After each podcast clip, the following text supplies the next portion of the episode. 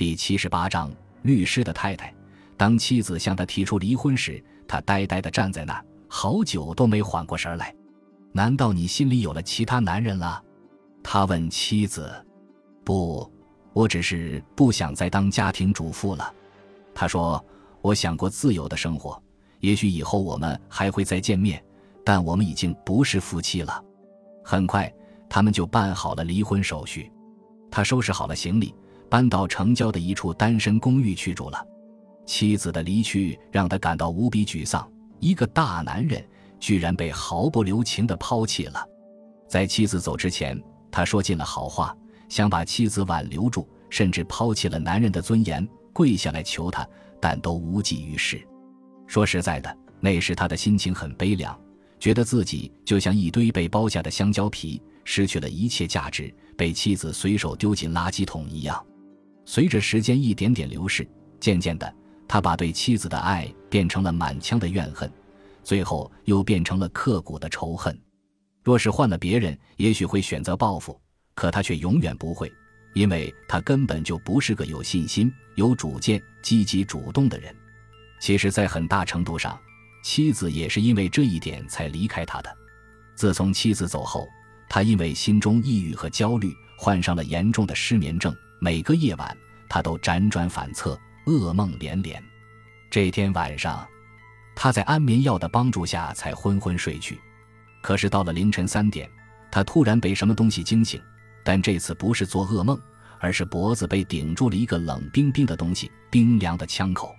起来，一个男人的声音。他被吓得手脚发软，但迫于那个男人枪口。他只好从床上爬起来，进去。那个男人在背后连推带搡，将他推进客厅，又一把推到沙发上，然后顺手打开了电灯。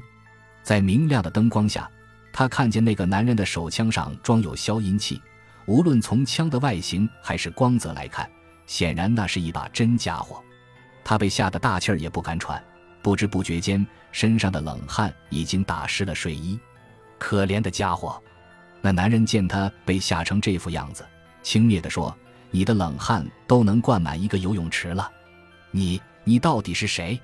他的声音微弱的像蚊子叫。“你的仇人。”他被弄得一头雾水，自己平日从不与人结怨，哪来的仇人？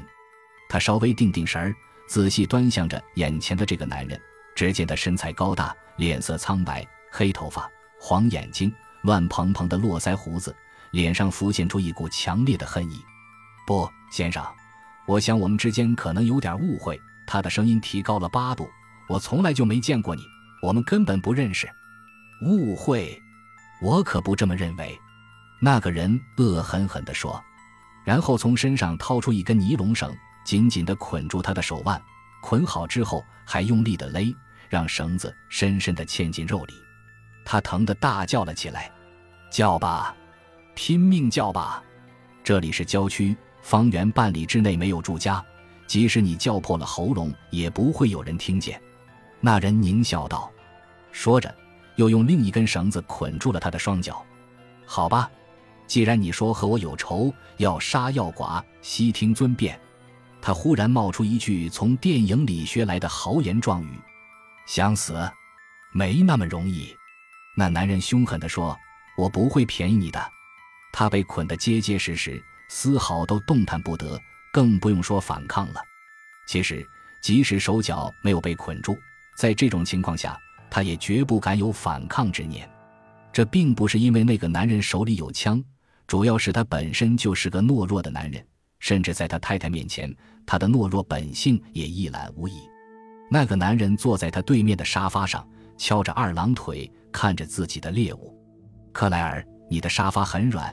看来你的日子过得不错呀，他说：“宽敞的房子，考究的装饰。告诉你吧，我是在公用电话簿上查到你家住址的，郊区的枫树街幺零六二四号。没有人知道我到你家来，而且我也敢保证，没有人看见我离开你家。今晚我要欣赏一下你生不如死的样子，你知道吗？为了这一天，我足足等了五年。五年，先生，你在说什么？”我一点都不明白，你弄错了吧？他一脸迷惑地说：“你给我闭嘴！别耍花招了！那个男人用枪指着他的头。你以为监狱是人待的地方吗？死到临头，他突然变得镇定了。看目前的情形，自己已然无法逃脱，大不了就是一死。索性死前把事情弄个明白。于是他大声辩解道：“冤有头，债有主，你蹲监狱与我何干？想不到你这么健忘啊！”那个男人咬牙切齿地说：“五年前，我的罪名是持枪抢劫，被投进了监狱。当我在那个阴冷恶臭的监狱里苦熬时光的时候，我唯一的精神支柱就是我的妻子，她还在狱外等待着我回去。可是后来我收到了妻子的来信，她说，在一位名叫克莱尔的律师帮助下，她要与我离婚。那一刻，我的脑袋就像一个被扎破的车胎一样爆开了花。”我恨不得马上了断自己的性命，不过我很快又找到了一条活下来的理由，就是让你的脑袋也爆开花。所以，你出狱后按图索骥，在电话簿找到了克莱尔。是的，律师克莱尔先生，正是你帮助我的妻子与我离婚，让我在这个世界上变得一无所有。那个男人愤怒地说：“你说这笔账我难道不该找你算算吗？”哎。咱们是同病相怜啊，他愁苦地说：“我的妻子也刚刚离开了我，她把我抛弃了，是吗？真遗憾，那要怪你自己不好。”那个男人讥讽道：“而我呢，我的债只能找你偿还了。”说着，就用手枪开始瞄准。等一等，先别开枪，听我把话说完。他着急地说：“自从被妻子抛弃之后，我和你一样。”无时无刻不在想着报仇的事，我妻子总嘲笑我是个懦夫，她辱骂我、打我，甚至让我跪在地上冲我吐口水。前不久，她离开了我。好啊，现在你也尝到了被人抛弃的滋味。那个男人用枪指在他的两眼之间：“你的牢骚发完了吧？如果发完了，我可要开枪了。等一下，我最后想说的是，我妻子的名字就叫克莱尔。”那个男人脸上的表情僵住了，他把手枪慢慢下垂，移到了他胸口的位置。快说，这究竟是怎么回事？是这样的，他说，我的妻子叫克莱尔，在我们家里里外外都是他说了算。我和他并不是丈夫和妻子的关系，而是奴隶和主人的关系。在家里，我没有接电话的自由，所以电话簿上登记的是他的名字克莱尔，职业是律师。那个男人听得目瞪口呆。手里的枪也渐渐地垂了下来。这么说，你的妻子？